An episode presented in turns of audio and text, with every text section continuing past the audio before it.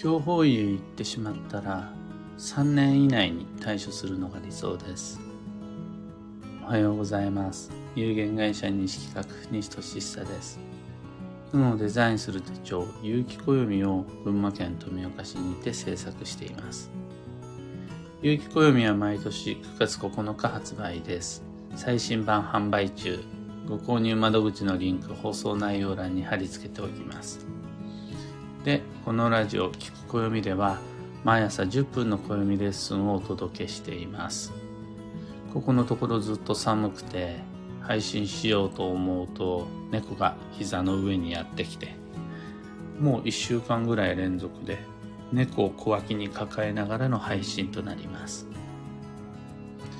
で今朝は強法医対処の猶予期間というテーマでお話を。強法医に行ってしまった場合どうしたらいいの？って聞かれることが多いです。まあもう行ってしまったっていうパターンもあればこれから行かねばならぬっていうパターンもあって。そういう時は対処すればいいです。対処するってどういうことかというと気をつけていってくることやちゃんと手順を踏んでいってくることなどいろいろな方法がある中で最も効果的な対処は基地方位にも行ってくること。基地方位に生き直すことです。これで対処になるんですがそうすると次に来る質問がでも基地方位今月ないんです。今年ないんです。どうしたらいいですか？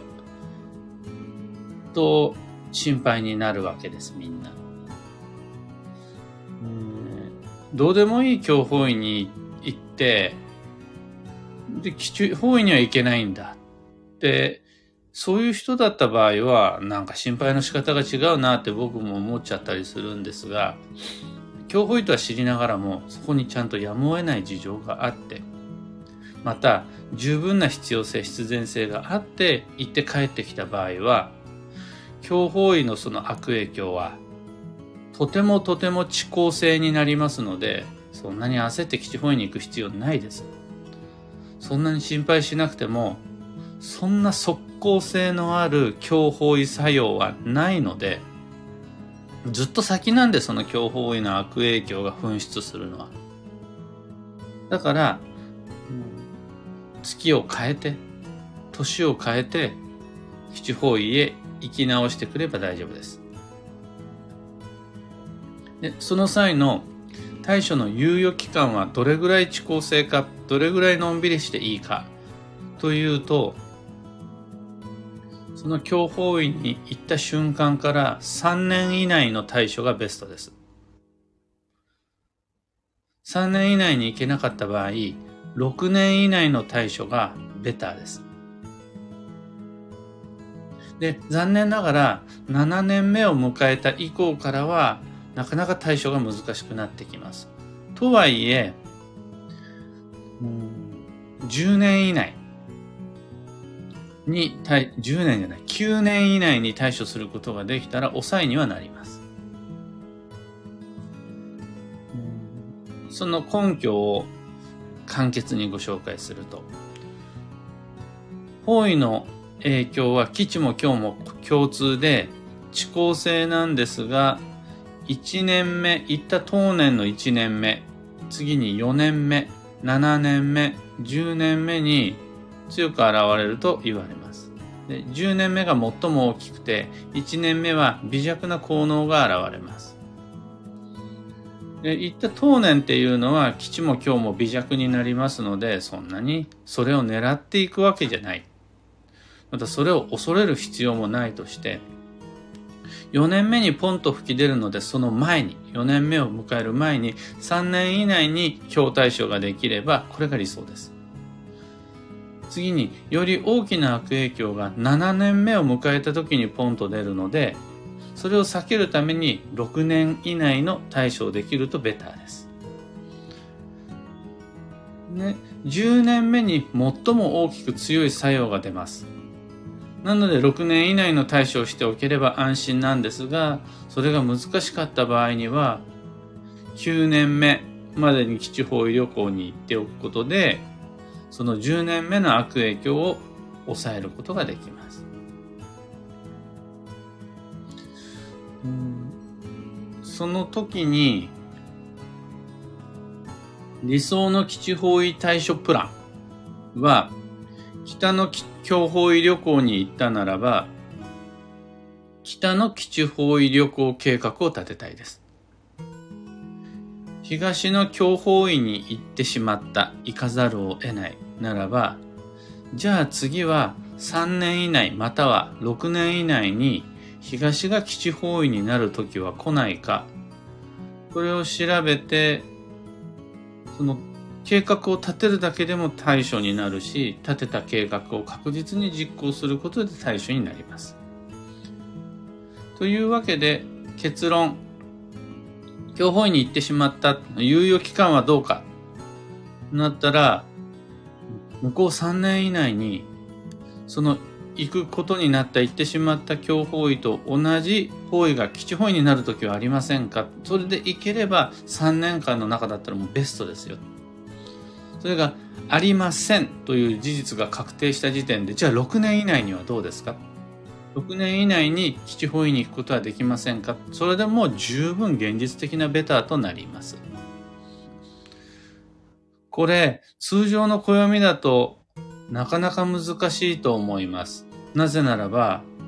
当年の基地方位は、当年の基地方位しかその暦の中に掲載されていないからです。でも僕はそんなものは暦ではないと思っています。今日の日付しか載ってないカレンダーって今日しか使えないじゃないですか。だけど今日のことなんて今日覚えていられるんだから明日以降の日付が載っているカレンダーこそ自分自身の足りない情報を保管してくれるものになるわけです。そして方位の情報というのは多年度にわたって掲載されていないと使えないわけです。というわけで、仮に今年、教法医に行くことになってしまったとしても、3年以内、6年以内の基地方位計画を立てられるように、弊社の有機暦では、向こう10年間、120ヶ月分の一泊水星から九死火星まで全ての星の基地方位を掲載しています。だから、特に専門的な知識を持っていなかったとしても、強法医に行ったところで心配する必要はないはずなんです。この有機暦さえ持っていれば。決して自慢ではなくて事実として他の暦を持っていても強法医に対する心配って拭えないと思います。なぜなら対処の計画が立てられないから。最も効果的な基地方位対処という手段をいつやればいいのかわからないんだから、それは心配になって当然です。そういう時にはもうしゃあない。信頼できる大先生様にお願いして、強法医の対策どうしたらいいですかって聞くしかないです。でも、向こう10年先まで120ヶ月分の基地方位を知ってるんであるならば、目視できるなら、一覧表で確認できるなら、じゃあ、来年基地方行けばいいね。2年後に基地方行けばいいね。こことこのタイミングで今回行く強方位と同じ方位が基地方位になるんだからそこで行く計画を立てればいいね。これで強方位対処終了。いずれにしても強方位の悪影響は遅効性そんなに早く出てこないので十分な猶予期間の中で基地方位旅行計画を立てることができればそれで OK。です。今朝のお話はそんなところです。二つ告知にお付き合いください。一つ目が有機暦ユーザーのためのオンラインサロン、運をデザインする暦ラボに関してです。こちら有機暦ユーザーのためのコミュニティです。現在は2023年6月の基地方位旅行計画を練る上で楽しくなるような企画を準備しています。まずは手始めに毎週金曜日の朝8時半からラボ限定での動画配信をしているんですが、この動画配信で基地方位旅行に特化した情報を発信していこうと思います。今はもうすでに決まっているのが、1回目が複数の基地方位がある場合の優先順位。2回目がスパ、グルメ、ショッピング以外の基地方位計画。3回目が基地方位の効能を3倍にする方法。4回目が基地方位がない時の旅行計画。5回目が忙しい方向けエクストリーム基地方位旅行。6回目が本気の伝統的基地方位旅行計画。っていう感じで、とりあえず6週先までの金曜日の内容決まっています。興味のある方は放送内容欄のリンク先確認してみてください。二つ目の告知が開運ドリルワークショップ2023に関して、現在は全てのコンテンツが出揃って、いつでも自由に自分の都合に合わせてアクセスしてもらえます。で、開運ドリルというワークそのものは90分の動画の中でじっくり取り組んでもらうものなんですが、今回初めて開運ドリルに挑戦するっていう人も、その前に4回のプレ配信があるので、十分な基礎知識を身につけた上で開運ドリルすることができます。また、もう何回も開運ドリル受けてるっていう人も、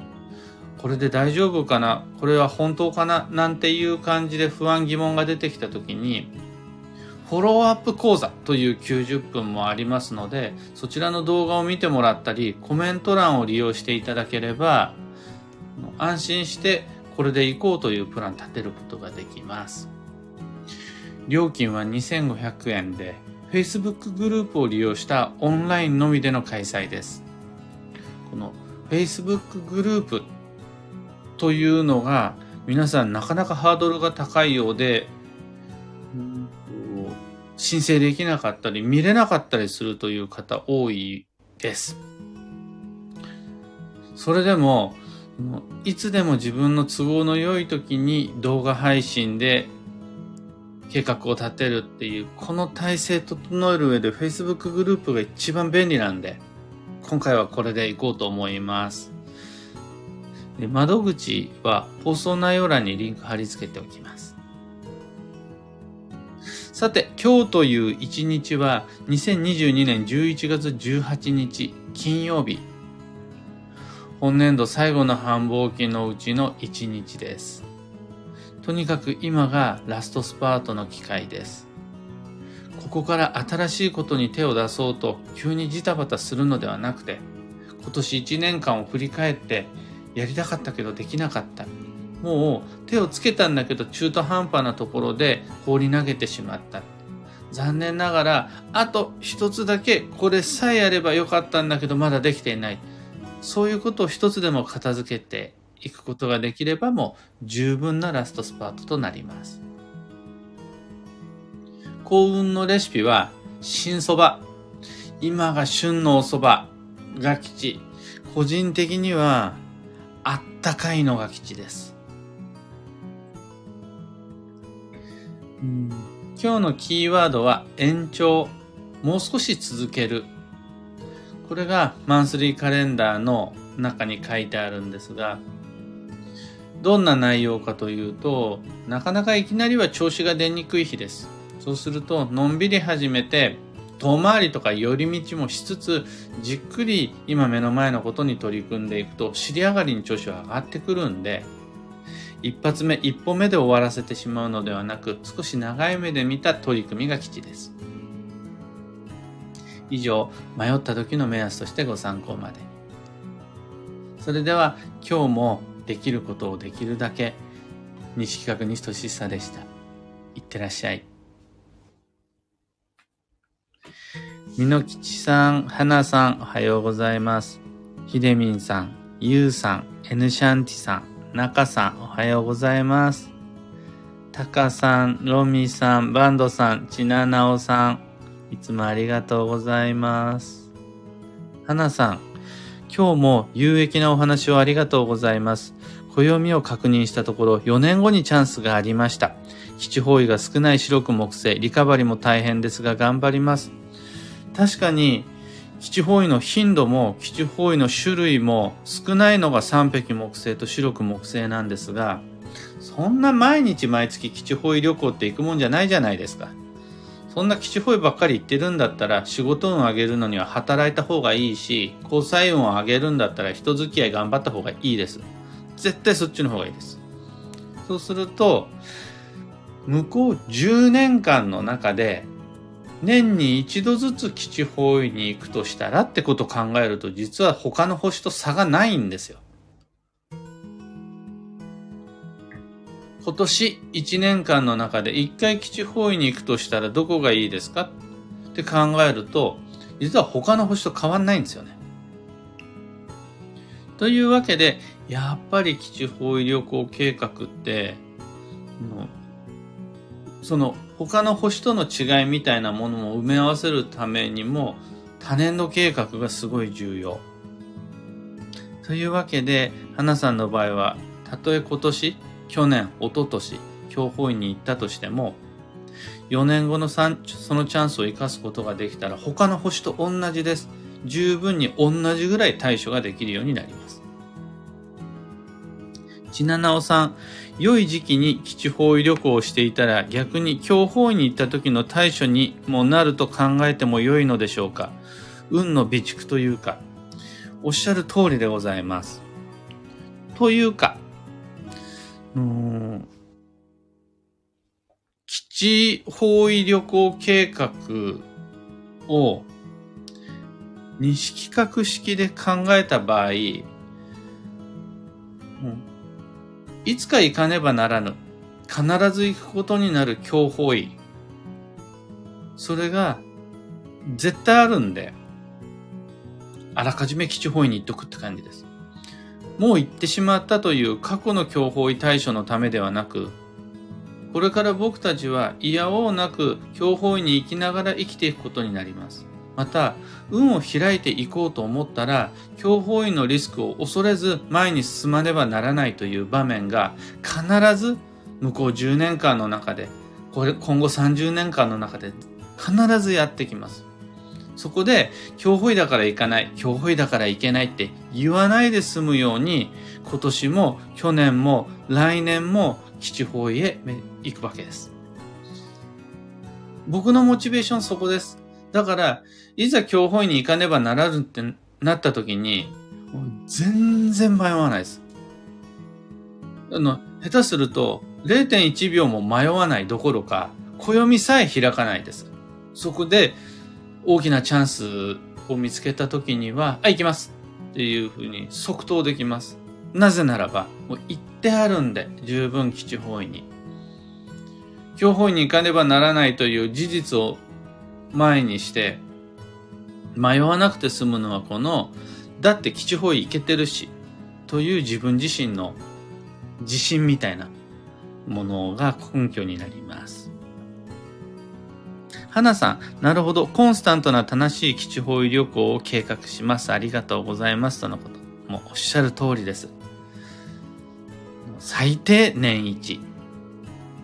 これはもうみんなと一緒です。行きゃいいってもんじゃないです。で、の年一って言ったものの、あの、若干語弊がありまして、実際には、その1年間の中で最も方位の効能が強まる月っていうのが、ま、10ヶ月間に1回は必ずあるわけです。この最も効能が大きくなる月を狙ってどこに行こうか。だから、あの宿泊を伴う基地方位を1回、近場でもいいから2回で旅行じゃないけどお買い物で3回っていう感じでその月にしっかりと基地方旅行を1回でも2回でも3回でも楽しんでおくことができればそれで OK 翌月からは別の手段を使って運を上げていく方がより実は効率的だったりします。だからそのその期間っていうのは全員平等共通なのでちゃんと計画的な基地方位旅行をを楽しむことができるとみんなと同じ分だけ運が良くなるし同じ対処の機会っていうのを活かすことができます。キーボードさんおはようございます。というわけで今日もマイペースに運をデザインして参りましょう。僕もこの後の運をデザインする暦ラボ毎週金曜日の配信に向けて準備に行ってまいります。